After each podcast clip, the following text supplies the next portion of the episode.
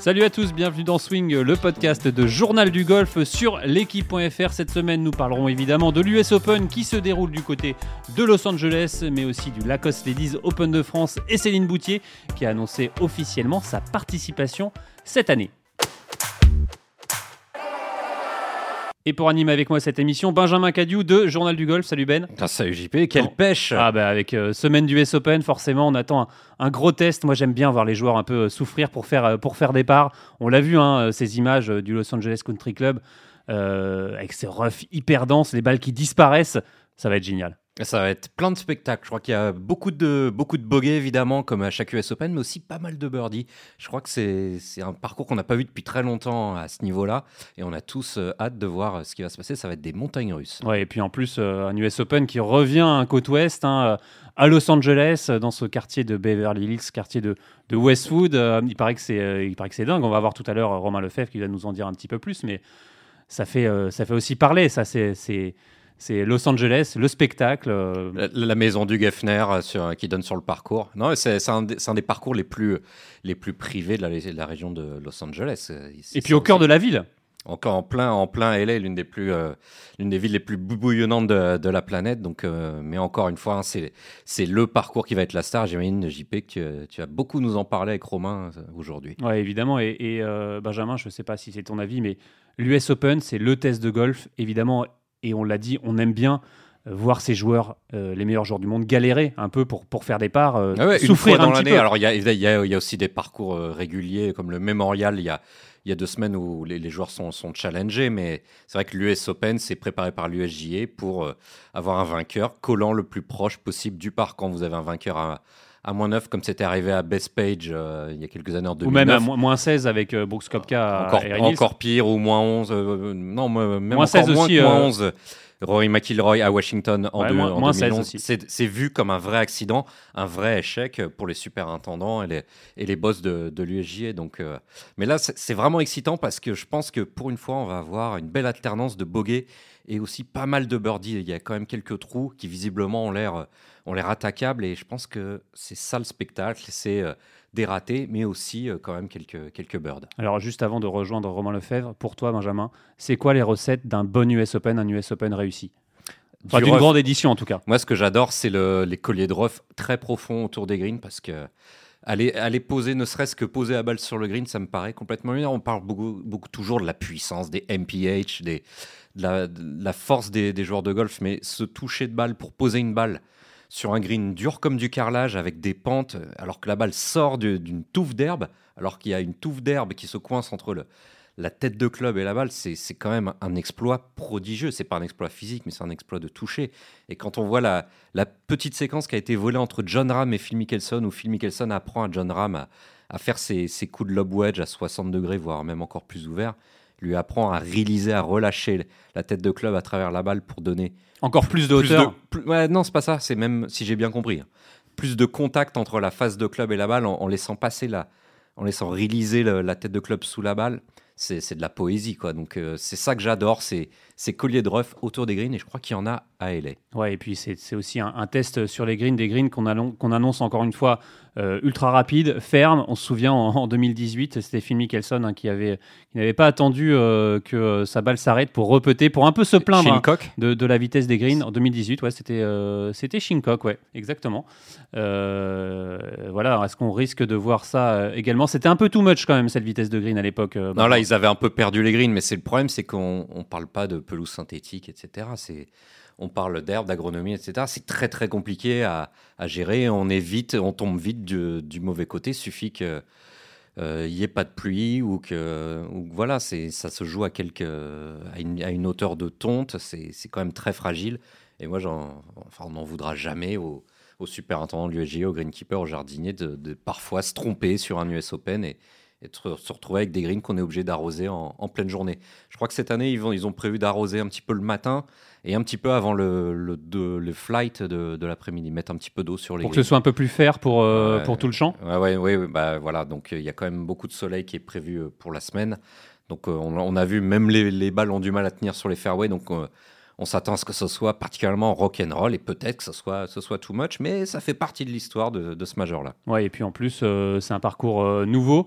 Euh, justement, les cartes sont un peu redistribuées parce que finalement, personne ne connaît ce parcours du Los Angeles Country Club. Ça va être intéressant de voir tous les joueurs finalement sur le même pied d'égalité. Ouais, il y, a Morikawa qui a joué en, universitaire sur ce parcours-là. Il est aussi de la région. Il y a quand même, beaucoup, quand même beaucoup de joueurs qui viennent de de la Californie et qui ont eu des petites invitations par-ci par-là pour jouer ce parcours. On le rappelle, ultra privé, c'est le LA Country Club. Exactement. Jean-Philippe. Et hum, donc, quand même une petite connaissance grâce aux épreuves amateurs du tournoi. Mais bon, c'est vrai que les cartes sont quand même bien rebattues euh, sur un golf mondial qui n'en finit pas d'être euh, secoué en, ce moment. Et surtout avec cinq Français dans le champ. On va y revenir tout à l'heure. Mais c'est euh, une première depuis le, British en, en, 2015 où il y avait déjà eu cinq Français. En tout cas, c'est la première fois dans un US Open. Ouais, ça s'est bien goupillé au niveau des des qualifications notamment, et puis Victor Pérez qui, a retrouvé le niveau mondial depuis, euh, depuis plus de 18 mois. Donc on, verra ce que ça donne. Ça va quand même être très compliqué pour euh, certains d'entre eux, notamment l'amateur, mais qui c'est, c'est une... Bastien Amat, ouais. ouais c'est une superbe belle surprise. C'est, une cote euh, immense évidemment. Déjà le voir voir rendre deux cartes en dessous de 76 à ce niveau-là, ça serait ça serait fantastique et une magnifique expérience pour lui. Mais bon, j'ai hâte. moi, j'ai hâte de voir de voir Victor Pérez, de voir Victor Pérez sur l'un des quatre majeurs de l'année parce que il y a la Ryder Cup en ligne de mire et c'est quand même un joueur quand même très constant. Et je pense que sur ce type de parcours, ça peut, ça, peut aussi bien se goupiller pour lui. Quoi. Allez, on va tout de suite euh, joindre Romain Lefebvre, qui euh, est un petit chanceux qui, lui, est à Los Angeles et va nous, nous parler au cœur de ce, cet US Open. Qu'est-ce qui se passe? Quelles sont les dernières euh, infos? On l'appelle. Salut Romain Salut, salut à tous alors Romain, un petit, on va dire petit chanceux d'être à Los Angeles. Déjà, racontez-nous un peu l'ambiance, ce parcours en plein milieu de, de Beverly Hills, de ce quartier UP de, Westwood. C'est, c'est un, tournoi à part. Ouais, c'est assez particulier. C'est vrai qu'on a un peu l'habitude d'être euh, sur les tournois américains, enfin surtout sur les, sur les US Open et les, USPGA dans des endroits un peu perdus, euh, avec des très beaux sites évidemment, mais euh, au milieu de, nulle part. Là, c'est un peu, euh, bah, un peu comme le Riviera, euh, c'est-à-dire qu'on est dans la ville. Euh, on n'est pas dans le centre downtown de Los Angeles puisque c'est à 40 minutes de là, mais mais on est vraiment tout proche du, centre-ville de, Beverly Hills, de Westwood, etc., et de UCLA qui est pas loin.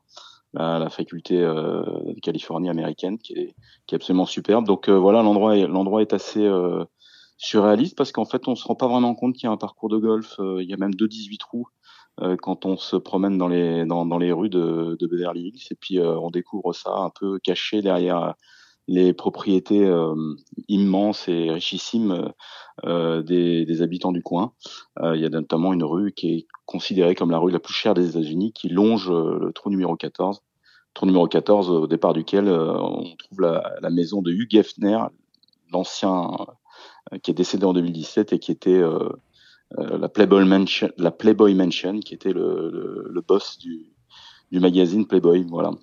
Alors déjà, évidemment, pendant ces journées de, de, de reconnaissance, on suppose qu'il y avait déjà beaucoup de monde sur, sur le parcours, beaucoup de public? Oui, oui, mais pas tant que ça euh, pour avoir pour pouvoir comparer avec un British Open ou, ou, ou un Masters.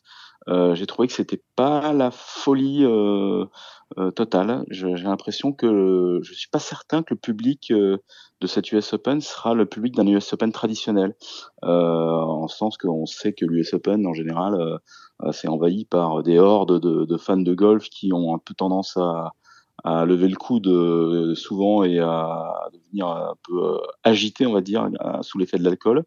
Là, j'ai l'impression que c'est un peu plus polissé, un peu plus un peu plus classe. C'est l'ambiance LA Country Club, euh, Voilà, c'est l'ambiance LA, c'est ça, c'est l'ambiance LA Country Club. C'est un, c'est un, un, très beau club. Le clubhouse est magnifique, euh, mais euh, c'est fait très select effectivement. Euh, les membres sont triés sur le volet et on peut pas jouer ce parcours euh, comme ça. c'est pas un parcours public à Greenfield. Ouais, c'est un peu moins l'ambiance euh, côte est euh, qu'on peut voir et du public de New York qu'on connaît euh, assez chaud. Justement, parlez-nous un peu de ce, parcours, Romain. Nous, on l'a vu, hein, on l'a vu de certaines, certaines images avec ce ref qui est, qui est, qui est très dense. Ça s'annonce un parcours monstrueux. Je crois que c'est Romain Langasque qui disait que ça allait être la guerre, ce, ce parcours et cette US Open. Oui, ça, ça, s'annonce très difficile pour plusieurs raisons. Euh, la, première déjà, c'est que euh, c'est un parcours que les joueurs n'ont pas l'habitude de jouer. Euh, très rarement, très rares sont les joueurs qui le connaissent et qui l'ont qui, qui joué. Alors il y a eu la Walker Cup en 2017, mais ça concernait pas l'ensemble du champ évidemment. donc déjà ça c'est un premier point, c'est il y a une forme d'inconnu, même s'il y a eu des parcours, de, même s'il y a eu des recos cette semaine et des entraînements. Pardon. Euh, la, connaissance du parcours de, ces, pièges est assez limitée. Euh, il y a quelques joueurs qui sont venus quand même le jouer euh, en amont du tournoi. je pense à Justin Thomas qui est venu il y, a, deux mois. Je pense à Patrick Reed qui a d'ailleurs laissé un pourboire de 7500 dollars à son caddie parce qu'il lui a donné plein de très bons tips. donc plein de bons conseils. Donc voilà, déjà, il y a ce problème-là, c'est l'inconnu. La deuxième, c'est qu'effectivement, le parcours euh, est préparé depuis des mois et des mois euh, par euh, l'USGA et que euh, bah, il va être extrêmement difficile, extrêmement compliqué pour deux choses. C'est que la première tombe de rough au bord des fairways est très dense euh, elle est très profonde, elle peut être très profonde en fait. Euh, c'est une question de rebond, une question de chance un petit peu. Euh, si la balle s'enfonce dans le rough, euh, c'est lay-up assuré, c'est impossible de d'aller au green sur le deuxième coup. Il faut euh, il faut avaler son médicament et se, se, se, repositionner sur le fairway. Si elle est posée, ce qui peut arriver après un deuxième rebond, elle peut être un petit peu au-dessus. Là, Romain Langasque m'a dit qu'on pouvait jouer bois 5 sur un par sur un sur un par 5 facilement euh, pour atteindre le green en deux. Euh, voilà, ça c'est la première chose. Après, il y a une autre, euh, une autre, un autre facteur, quelque chose qui est vraiment très nouveau, c'est que tout autour des, bunkers, et Dieu sait s'il y en a, euh, il y a un, espèce de, de rough beaucoup plus dense, très épais, du foin. C'est très dense, très très très haut. Euh, et là, alors là, pour en sortir, il faut vraiment des poignées de fer parce que ça va être très compliqué. Donc, il faut vraiment éviter les bunkers. En tout cas, c'est la nouvelle tendance, Romain, sur les sur les, sur les, sur les, sur les majors. On l'a vu aussi au, au PGA récemment avec, Rory qui avait lâché un triple bogey. Vous savez que la balle coincée dans le mur, c'est également, c'était également le cas au Memorial. Et je me souviens que Brooks Kopka a failli perdre son deuxième PGA sur le 18 avec trois coups d'avance en, se coinçant, en se coinçant dans, un, dans une.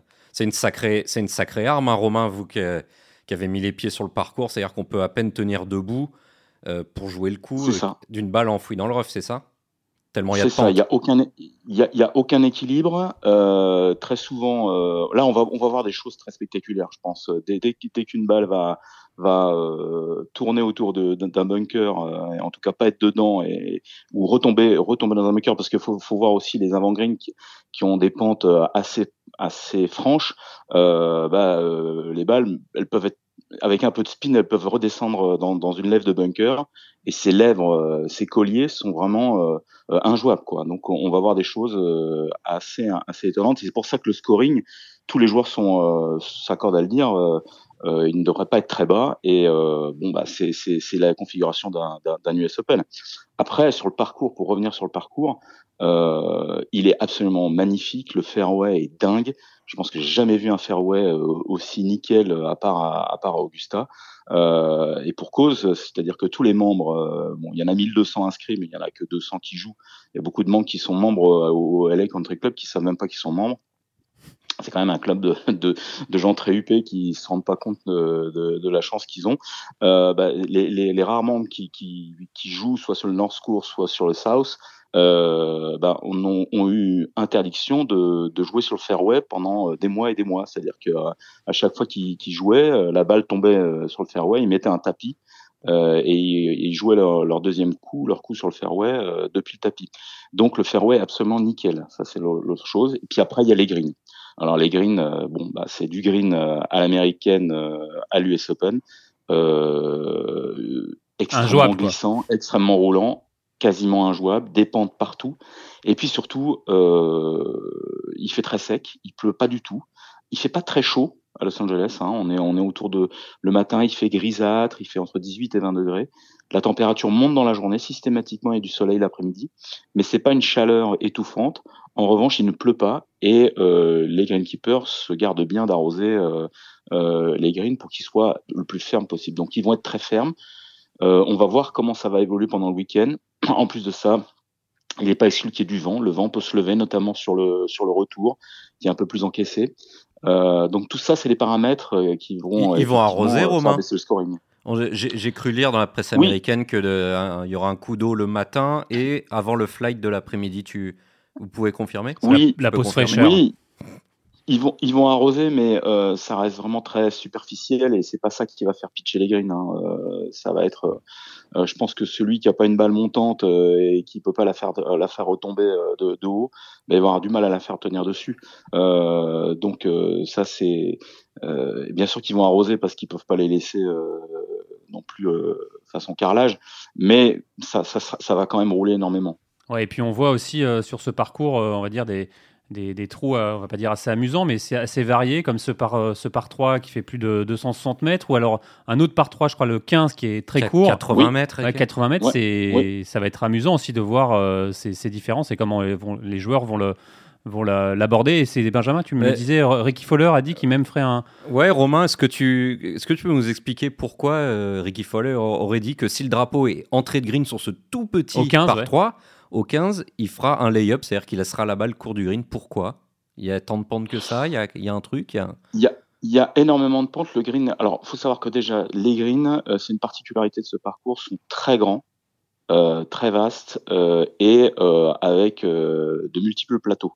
donc, effectivement, sur ce petit, ce petit poste euh, timbre poste là, euh, où d'ailleurs il se peut qu'on batte le record du plus petit par 3 euh, en majeur. Alors je connais pas le, le, yardage de, de, ça, mais il y a, y a un, bruit qui circule comme quoi ça pourrait être le, plus court. donc sur ce sur ce par 3 du 15, qui vient après un 14 assez compliqué, hein, on y reviendra peut-être. effectivement, la taille de grille est très compliquée parce qu'il y a euh, des bunkers partout. Euh, et euh, et effectivement, si le, si le drapeau est court de green, il faut presque jouer approche putt quoi. c'est mais de toute façon et c'est pareil, c'est la même chose sur le 11 qui est un, un, par un par 3 de 265 mètres. les joueurs ne vont pas prendre de risque d'aller chercher des drapeaux sur ces trous là. Euh, il y a trop de dangers, il y a trop de. En, gros, on se pose sur le, au milieu du green sur le sur le 11 et on est content. On fait deux putts et on est content. Après, la difficulté, et ça tout le monde le dit, c'est que euh, on peut se donner des putts extrêmement longs. C'est-à-dire que euh, moi j'ai vu à l'entraînement hier, j'ai suivi la partie de Johnson et, et Kopka, ils se sont entraînés à faire des putts de 25, 30, 40 mètres sur des greens extrêmement longs en haricot. Euh, et ça, c'est une des, ça va être aussi une des difficultés, c'est que le putting va être euh, décisif, très important. Euh, voilà. Et pour revenir à ce, ce, ce, fameux par 3 de 265 mètres, euh, eh bien, moi j'ai vu euh, euh, Romain Langas taper un, un, un bois 5 pleine balle et être court de green. Donc, il va falloir vraiment envoyer la sauce. Euh, et euh, bah voilà, ça va être intéressant de voir euh, comment, comment les, joueurs s'en sortent. D'une manière générale, le parcours est très long, très fatigant, très exigeant. Et si le vent s'en mêle, encore une fois, ça peut être encore plus compliqué. Alors là, ça peut partir, comme dit Paul Barjon, ça peut partir dans tous les sens.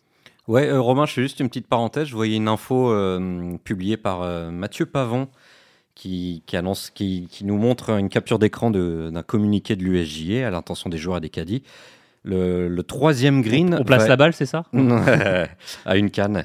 Le, troisième green sera plus lent que les autres greens parce qu'il y a tellement de pentes. Comment ça, le troisième green? Le, green du 3. Ah, le, green du 3. Le troisième green sera, sera préparé avec une vitesse plus lente et il vise euh, inférieur, une vitesse inférieure à 12 au stimpmeter alors qu'on est plutôt à 13 et au-delà euh, par rapport euh, pour les autres greens. Voilà.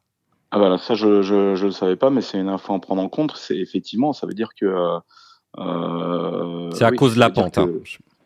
Ouais, ouais, mais les pentes, les pentes sont dingues. Franchement, euh, c'est incroyable et, euh, je vais même vous donner une petite anecdote. Ah, on aime bien les anecdotes. On adore. Non, mais toutes les fins, toutes les fins de, de, de d'hier et d'avant-hier, encore une fois, de Kopka et Johnson qui sont inséparables, ils ont fait les concours de putting avec de l'argent en jeu. Ah bah ça, c'est l'esprit Live Golf, ça. Voilà. C'est l'esprit golf tout court. Ils ont fait ça sur le 18 euh, hier, sur le 9 euh, hier, parce qu'ils avaient fait euh, le retour avant-hier et, hier l'aller. Et euh, ils étaient avec euh, Woodland et ils ont ils se sont fait un concours de, de putting avec les caddies, donc ils étaient six à putter. Euh, J'ai fait quelques images qui passeront peut-être sur euh, les réseaux sociaux du journal du golf. Et, et ben voilà, ça jouait de l'argent, ça s'est échangé des, des biftons de, de, de dollars à la sortie du, du green. et à chaque fois, c'était des putts, comme je vous disais, de, de, 30 ou 40 mètres. Donc il y a vraiment un enjeu énorme sur le putting et, et sur ces greens qui vont être absolument euh, meurtrier. Alors justement, euh, Romain, la, la, grosse actu, c'est cette, euh, cette annonce de fusion entre le Live Golf et le, PGA Tour. Est-ce mm. que en amont de ce tournoi, évidemment, je suppose qu'on parle beaucoup de ça, ça, ça discute. quelles sont les réactions en conférence de presse des joueurs?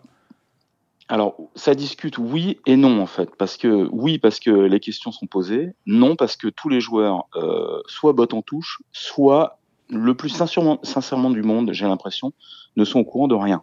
Euh, ils ont appris tous, tous euh, à l'unanimité ça, euh, cette fusion euh, par euh, les, les, infos, que ce soit Bruce Cocker raconte qu'il était au petit déjeuner au Grove en Floride, qui est un des parcours sur lequel il s'entraîne. Euh, il était dans le, dans le clubhouse en train de prendre son petit déj et il a vu ça à la télé. Bon, C'était des chocopops d'ailleurs, je crois. euh, donc ben, voilà, euh, les autres euh, sont tombés des nues. Euh, Fitzpatrick a dit, euh, je pense qu'il y a quatre personnes dans le monde qui savent ce que, ce que va devenir le, le circuit mondial et encore. donc en fait, le sujet est abordé, mais d'une manière générale, on est dans une sorte d'attente, d'expectative, et il se murmure, il se dit que rien ne va changer dans les calendriers en 2024, c'est-à-dire que le livre est en train de préparer son calendrier comme en 2023. Euh, ça, c'est Justin Johnson qui l'a révélé. Et, euh, et euh, l'absence de Jay Monan, euh, à, à, Los Angeles euh, est un peu troublante parce qu'il a un problème de santé. Mais on se demande s'il s'est pas fait porter pâle justement pour éviter de se faire traiter comme beaucoup de joueurs du PGA Tour de, enfin, de traître. C'est vrai qu'il a eu, apparemment, il a eu un malaise, mais bon, on peut, avec tout ce qui se passe en ce moment, on peut le comprendre. Bah, on, voilà, on peut le comprendre. Il était un peu surmené le, le monsieur. Euh, mais euh, donc pour revenir au sujet, euh, voilà, il y a des supputations, on, on, imagine des choses. Ce qui est une certitude, c'est que euh, les golfeurs et les meilleurs mondiaux qui sont là sont relativement confiants sur euh, l'avenir de leur sport parce que euh, bah voilà, euh, le fait qu'il y ait un circuit mondialisé. Bah, plus d'argent déjà. Ils, ils, vont toucher plus d'argent, mais où on ne sait pas trop encore. Et, Romain, tu as vu que le pouvoir politique commence à s'en mêler aux États-Unis, le, Sénat et les, et députés, qui, où il y a une bonne partie, des, visiblement, des, du Sénat américain qui est complètement contre une, fusion, je ne sais pas quel mot on peut utiliser, un rapprochement avec le, entre le PIF et le, et le PGA Tour. L'Arabie Saoudite et je, le. Je, je, je, pense que surtout le, le Sénat euh, exerce un contrôle pour être bien sûr que euh, c'est pas le PIF, en tout cas l'Arabie Saoudite, qui absorbe le PGA Tour. Le PGA Tour, c'est c'est une institution, c'est un joyau du sport américain et euh, bah, dans son rôle euh, de garde-fou, euh, le gouvernement américain, le Sénat en tout cas, euh, prête attention au fait que euh, ce soit pas euh, ce soit bien une fusion et non pas une absorption, ce qui pourrait paraître comme tel compte tenu des moyens financiers colossaux de, de, de l'Arabie Saoudite. Mais pour l'instant, il n'en est pas question. Pour l'instant, on est vraiment dans une situation d'attente. Je pense que l'annonce qui a été faite le 6 juin elle n'est pas innocente, elle est euh, à huit jours d'un majeur. Euh, voilà, c'était pour, euh, je pense, lancer maintenant des discussions. ça a été fait, à mon avis, en amont de ce tournoi pour bah, calmer les esprits et dire que voilà, on s'orientait vers quelque chose de, de, plus cohérent, de plus sain, mais sans vraiment savoir ce, qui, ce, que, ce que ça allait devenir. Après, la, maintenant, on est dans cette... la rumeur, c'était aussi que Yon Ram aurait été, euh, avait été bien approché par le livre et ça aurait un peu tout déclenché euh, de cette fusion. Bon, après, ça, ça reste des rumeurs. Alors, il se dit ça, il se dit ça, mais ça, c'est pas confirmé par l'intéressé en tout cas. C'est sûr que euh, Yon son manager, c'est le frère de Mickelson. il, il s'entraîne, Mickelson est son mentor. Il a fait plein de parties d'entraînement avec eux, avec les Mickelson avec euh, Phil Mickelson. Donc effectivement, ça laisse, ça prête euh, à toutes les interprétations. des, euh, propos énigmatiques en début de semaine, Romain, en disant oui, on verra quelle décision je prendrai pour l'avenir. faudra voir, je m'adapterai quoi qu'il en soit, je m'adapterai. C'est c'est l'impression qu'il c'est une machine à brouillard, euh, un peu là, pour le coup, euh, John Ram, et qu'il n'était pas du tout obligé de partir dans ce délire-là. quoi. C'est ça qui est, qui est Oui, étonnant. Oui, mais euh, rappelez-vous, il a jamais été euh, aussi tranché et euh, aussi euh, radical que, que Rory McIlroy dans, dans la défense du PGA Tour. C'est il, il- même, je me souviens à Dubaï en, en fin d'année dernière, au, au final du DP World Tour, euh, il était, euh, il n'était pas toujours sur la même longueur d'onde que que, que McIlroy. Euh, il a toujours dit qu'il était très heureux sur le PGA Tour et qu'il gagnait suffisamment bien sa vie et que euh, c'est pas 100 millions de dollars qui changeraient sa vie euh, du jour au lendemain. Ça, il l'a toujours dit. Il le dit encore, euh, mais il n'est pas aussi. Euh, Il veut pas jouer dire, beaucoup, beaucoup de tournois comme euh, l'impose désormais Voilà. le PGA Tour Ouais. avec les, les Vetty. Ouais, c'est ça le voilà. point d'achoppement avec Ram. Ouais, et puis 100 millions, peut-être ça Exactement. change pas sa vie, peut-être 400, oui. Enfin, Ouais, C'est ça, pas- on n'en sait rien. Ça, on n'en sait rien du tout. Ouais. Non, non, mais c'est surtout, c'est vrai qu'on avait vu euh, Yon Ram euh, en début d'année un peu, euh, un peu euh, botter en touche et, euh, et remettre, euh, redonner la patate chaude, on va dire, sur Rory McIlroy et même Tiger Woods, hein, en disant euh, c'est eux qui, en gros, c'est eux qui savent. euh, moi, je, leur- je- je les laisse parler, quoi. Alors, Rory McIlroy, c'est intéressant parce que euh, c'est bien d'en parler. Il est en mode. euh, moi, j'ai le sentiment qu'il est en mode commando là. C'est-à-dire que euh, parti d'entraînement euh, avant-hier à 6h45 tout seul, loin devant les autres. Euh, conférence de presse, euh, il l'a zappé.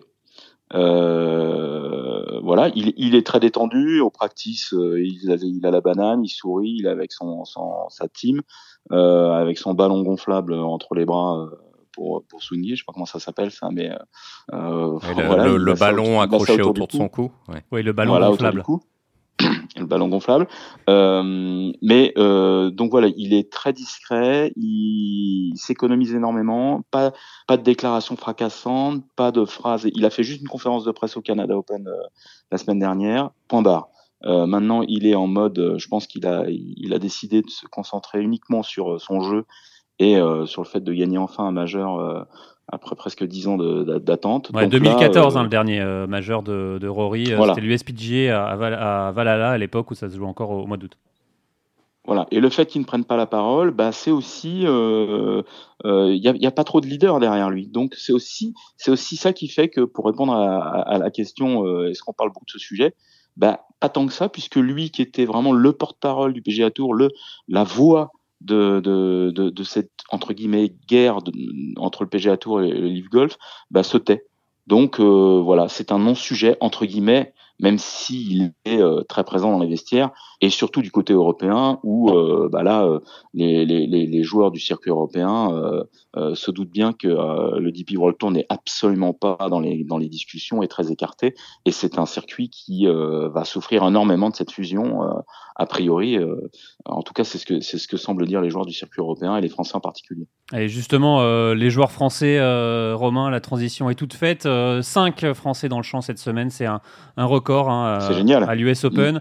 Euh, justement, vous les avez vus. Quel est le Français qui vous avait fait, qui vous avait fait le, le- la plus forte impression pour l'instant ou la plus grande surprise? Ou le coup de cœur. Ou le coup de cœur, ouais. Ah, écoutez, ben, le coup de cœur, Sébastien Matt, c'est une histoire fabuleuse, c'est l'histoire du golf comme on l'aime.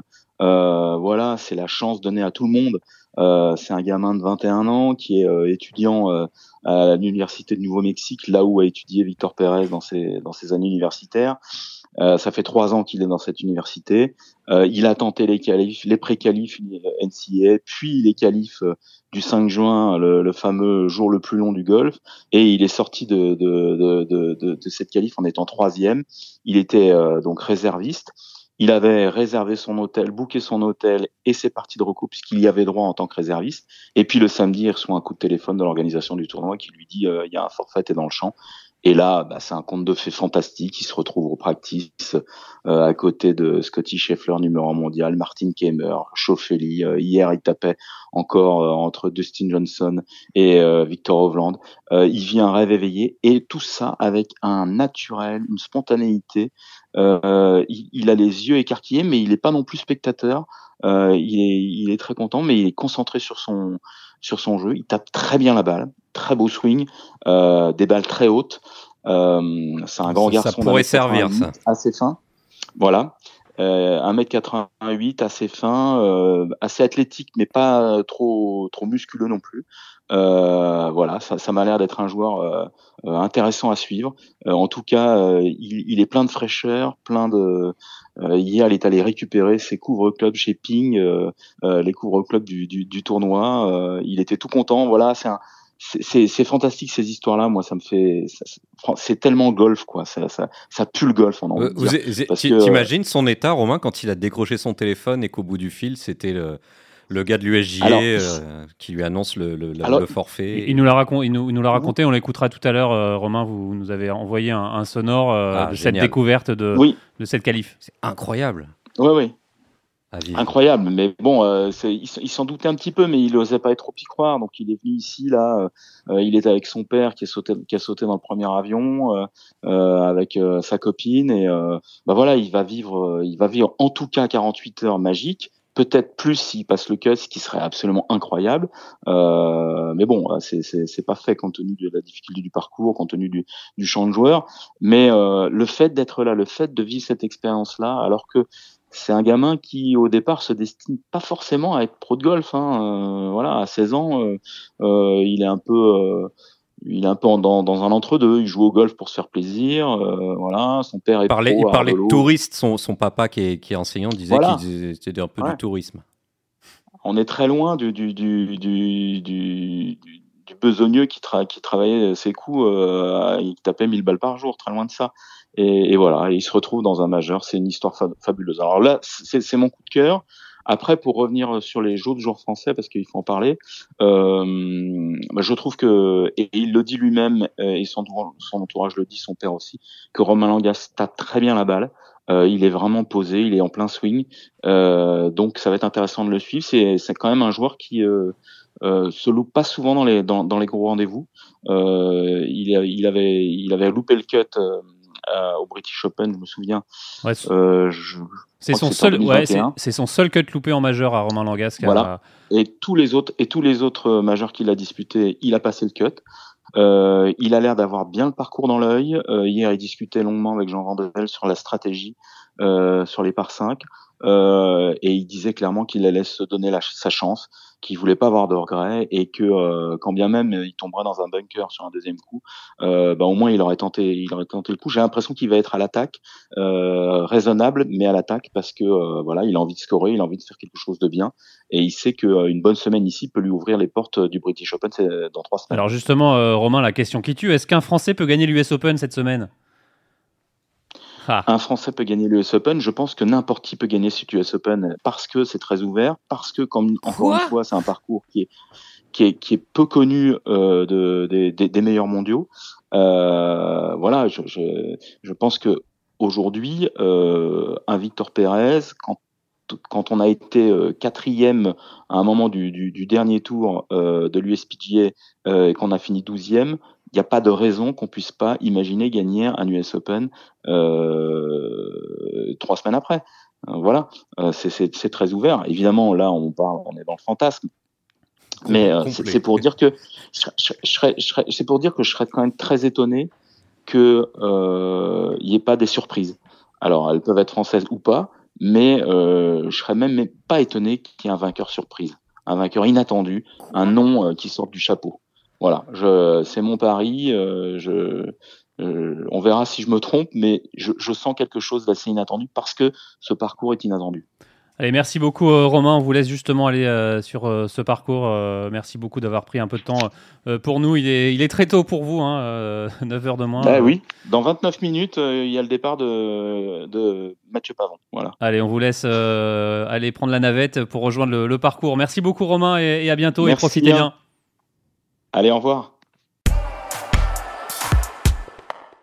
Euh, Romain, euh, Romain, Benjamin, euh, retour à Paris. je te sentais un peu. Ouais, non. Est-ce qu'un Français peut gagner l'US Open? US Open, tu crois pas même quand si, on voit... si, si, Victor Pérez peut, peut il, a, il, a, déjà gagné quand même des, des, jolis tournois européens. Ça serait une, ça serait une énorme surprise parce qu'il n'est pas, il est pas encore tout à fait installé aux USA et, et son CV euh, ne, ne regorge pas de, de top 10 euh, en majeur. Il n'en a même, il n'en a même aucun.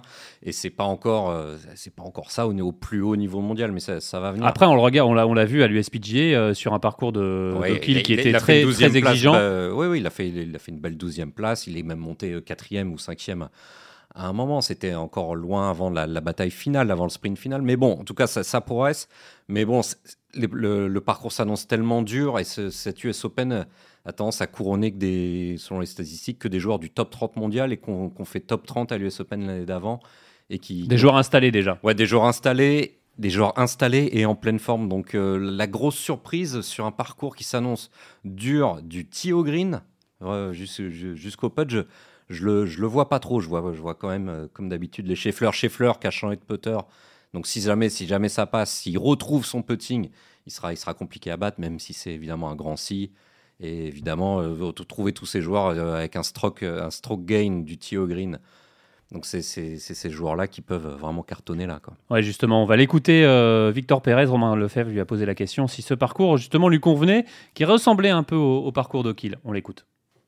Euh, Il y a quelques différences. Je pense déjà que voilà, les, les greens sont beaucoup plus compliqués, le rough est différent. Mhm. C'est quand même beaucoup plus large euh, du tee. On voit quand même sur, sur pas mal de départs qu'on arrive à prendre les fairways.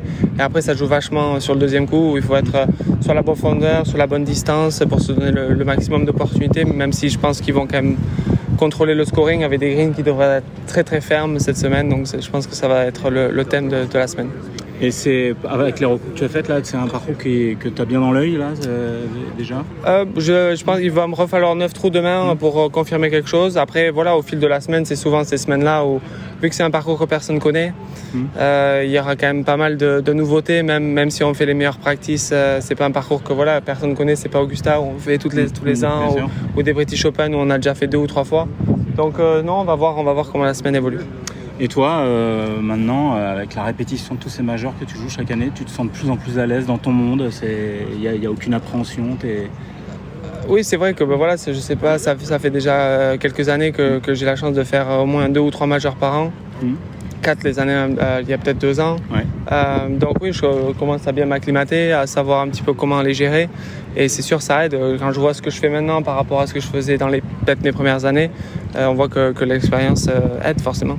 Un petit mot sur euh, la Ryder Cup, tu l'as toujours un petit peu en tête. Je sais qu'on en a beaucoup parlé la dernière, la, dernière fois et que ça t'a un peu pris la tête, mais là, tu es toujours dans les, dans les, dans les points. C'est quelque chose que- auquel qui, qui, qui occupe ton esprit ou pas plus que ça? Tu essaies de t'en détacher Tu étais comment vis-à-vis de ça? Ah, un peu des deux. Je pense que Mm. c'est impossible de s'en détacher complètement. Après, euh, voilà, cette semaine, euh, il faut essayer de faire euh, une bonne semaine. C'est un gros tournoi, donc forcément beaucoup d'ambition, comme j'ai d'habitude sur ces gros tournois. Même si oui, bah, la Ryder Cup, c'est sûr que c'est toujours au fond de la tête. Ça le sera jusqu'à décembre, jusqu'à septembre. Euh, Il y a quelques différences. Je pense déjà que voilà, les, les greens sont beaucoup plus compliqués, le rough est différent. Voilà, Victor Pérez, euh, évidemment, il parle de cette Ryder Cup et on se souvient l'année où Victor euh, Dubuisson s'était qualifié euh, en 2014. Il avait quand même claqué euh, deux top 10 euh, en majeur, donc il faudra encore une belle British performance PGA. Il, Ouais. est, il est coté à 200 contre 1, euh, Pérez. C'est une, cote hyper intéressante pour la victoire? pour l'US Open. Ouais.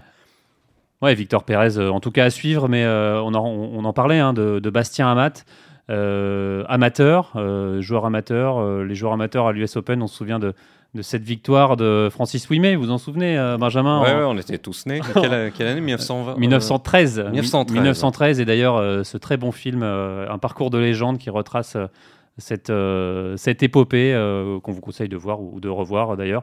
Un bon film, hein, Benjamin, un parcours de légende. vous préférez Team Cup, vous, non? Ouais, tu- Qui parle aussi du US Open d'ailleurs. hein. aussi, oui, il a Bon. failli le gagner, Kevin Costner, à la fin. On, a- on, a- on espère toujours que le- quand on regarde le film, que le coup de fer passe la flotte. C'est un coup de bois d'ailleurs. Ouais, un coup de bois. Et vous vous souvenez d'ailleurs, euh, ce, euh, petite question, euh, est-ce que vous savez depuis combien de temps l'US Open, euh, con- enfin en tout cas, euh, récompense le meilleur euh, amateur? Aucune idée. Petite colle. J'en ai 1979, et c'était qui le premier? Euh, Guy Lux Un certain vainqueur de Masters euh, 1992, Ah, euh, Fred. euh, Fred Couples. Fred Couples, Ouais. exactement. Depuis, on se souvient, il y a eu Victor Hovland en 2019, euh, Jon Ram en 2016, Fitzpatrick 2014 à Pinehurst ou encore euh, Jordan, Jordan Spieth.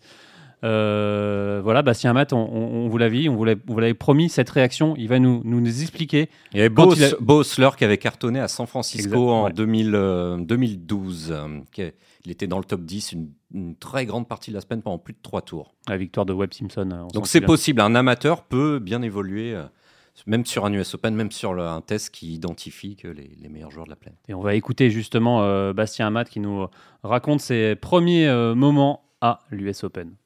Euh, ouais, c'est énorme. Bah, là, je suis en train d'expliquer que je tapais entre Martin Keimer et Scotty Scheffler. Donc c'est quand même pas n'importe qui. Tommy Fleetwood, enfin il y, a tous ces, tous ces gars-là qui sont à côté de moi. Donc ouais, forcément c'est énorme de, de sentir qu'aussi on a sa place parce qu'au final on se rend compte qu'ils sont tous euh, humains comme, euh, comme moi je suis. Mm. C'est pas des surhumains donc euh, c'est bien de se sentir à sa place je pense dans des, dans des événements comme ça. et ouais c'est le parcours, enfin il y a, y a, tout, il y a l'histoire du tournoi, il y a hier, j'ai une, il y avait un dîner pour tous les amateurs et on a eu un gars qui a gagné l'US Open qui était avec nous en 1987 ouais. l'US Open, qui est coach à Hawaï maintenant. Euh, et euh, du coup, il nous, a, il nous a parlé de son expérience, qu'il était euh, c'était la course avec lui et Tom Watson, mhm. cette édition-là. Et donc c'est top de juste d'être dans, dans, cette atmosphère-là, avec même tous les amateurs, tout le monde est hyper content d'être là. c'est ouais, vraiment génial. Quoi. Euh, donc ça fait euh, trois ans que je suis à l'université Nouveau-Mexique et euh, j'ai ouais et j'ai je joue avec lui aujourd'hui la Rocco d'ailleurs. Et, et ouais j'ai une année il me reste une année à faire l'an prochain. Donc c'est top ça va être ça va être bien.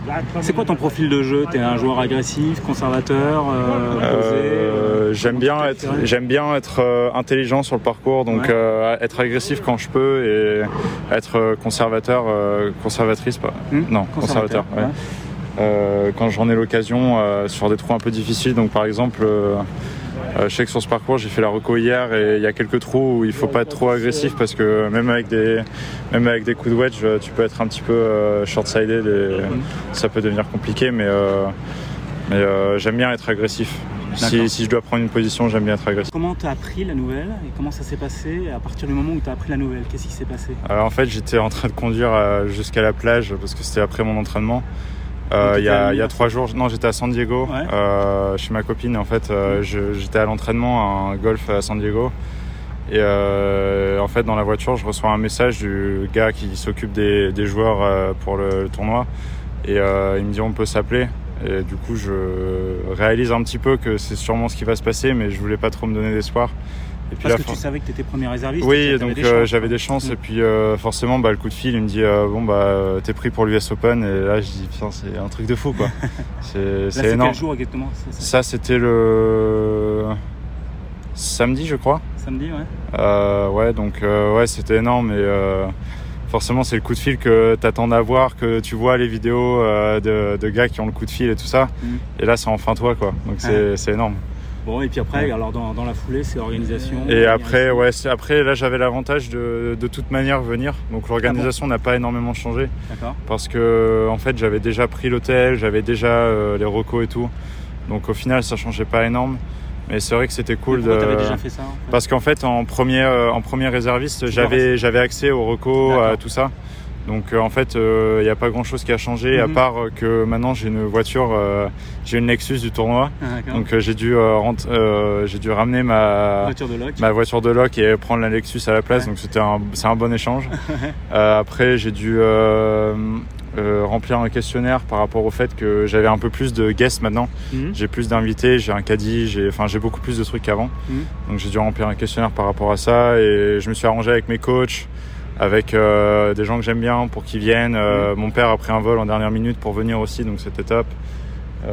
donc ouais, c'est c'est pas mal d'organisation, beaucoup de coups de fil, mais une fois que une fois que je suis arrivé, c'était un peu plus calé et ça fait du bien. Voilà, Bastien Amat qui va vivre un, rêve éveillé hein, pour son premier. Scott Simpson, US Open 1987. C'est beau, c'est beau. Vous êtes une Bible. Avec une moustache d'ailleurs. D'accord.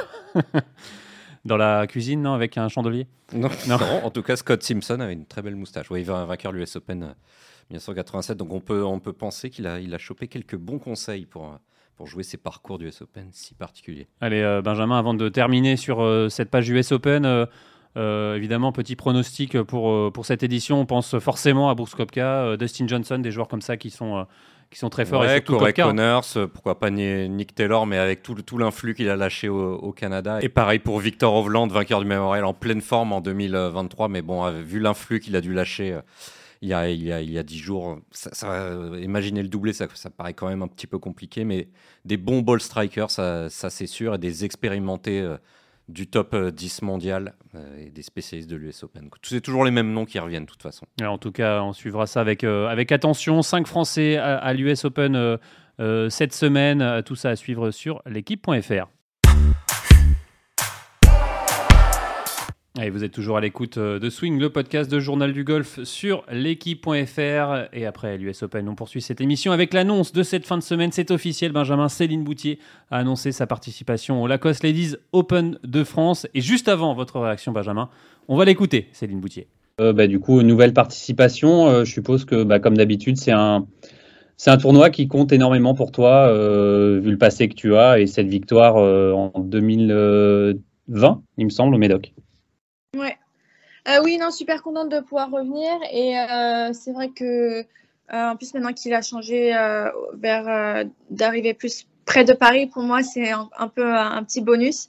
et c'est vrai que au niveau de, la date aussi, d'être juste après la Solheim Cup, c'est vraiment un peu le placement idéal. Donc, super contente de revenir et, d'essayer de, j'espère, décrocher un autre titre à, à jouer euh, un Open de France quand on est euh, française, évidemment, euh, sur son territoire, quand on l'a gagné, c'est ça a une saveur particulière. C'est une semaine différente des autres.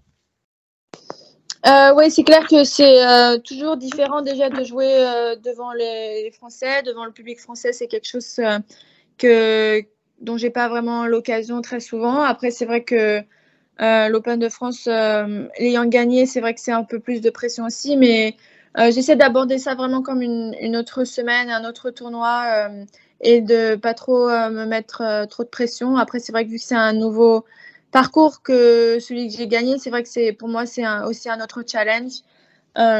du coup, ouais, j'essaie vraiment d'aborder ça comme un, comme un autre tournoi parce que c'est vrai que ça peut très vite monter la pression quand il y a beaucoup d'attentes et, et l'envie de bien faire. Donc, euh, j'essaie vraiment d'aborder ça comme un tournoi euh, normal. Justement, euh, cette, quand tu l'as gagné au Médoc, c'est des moments dont tu te, souviens, que tu te sers aussi de, ces semaines-là pour, bah, pour des semaines où tu gagnes forcément pour, bah, pour la saison régulière?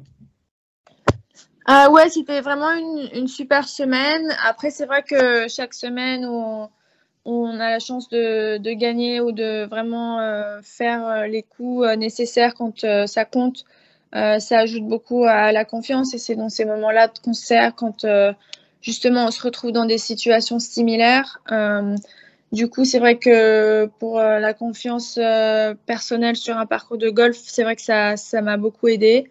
Et, et, oui, c'est quelque chose dont laquelle j'ai toujours un très bon souvenir et et euh, oui, ça m'aide aussi à, euh, à me mettre en confiance quand j'ai peut-être un peu des doutes ou des, ou des choses comme ça sur, sur le parcours. Euh, on l'a vu justement, je me souviens lors de ce dernier tour au, au, golf du Médoc, tout n'avait pas été si simple que ça. comment toi tu, tu, tu, gères les moments, on va dire, un peu, un peu down dans une, dans une partie où où euh, bah voilà, euh, tu joues pour la gagne, mais euh, voilà, il faut rien lâcher. quand ça se passe moins bien, quelles sont toi tes clés justement pour, pour rester accroché à la, à, la partie? Bah, Je pense que ce qui est clé, c'est qu'il ne faut pas trop s'attarder sur les. Et ça, c'est vrai que c'est assez difficile à faire, mais sur les mauvais coups qu'on a fait, vraiment essayer de se projeter, se concentrer plus sur les trous qui arrivent et les opportunités qui vont arriver. Euh, du coup, euh, j'essaie beaucoup de penser juste euh, aux coups et aux trous qui vont arriver et se plus, se concentrer plus sur ça que sur ce qu'on a fait. Et après, c'est vrai qu'un parcours de golf, c'est, enfin, une partie, c'est long. Donc, c'est vrai que même si on, on commence pas très bien ou ça se passe pas aussi bien qu'on peut, ben la chose positive, c'est qu'il reste encore pas mal de trous et qu'il peut se passer encore pas mal de choses. du coup, d'essayer plus de se concentrer sur ça. Après, c'est vrai que j'essaie aussi de pas trop me projeter, que ce soit bien ou pas bien. mais comme j'ai dit, de, me focaliser sur les coups qui arrivent.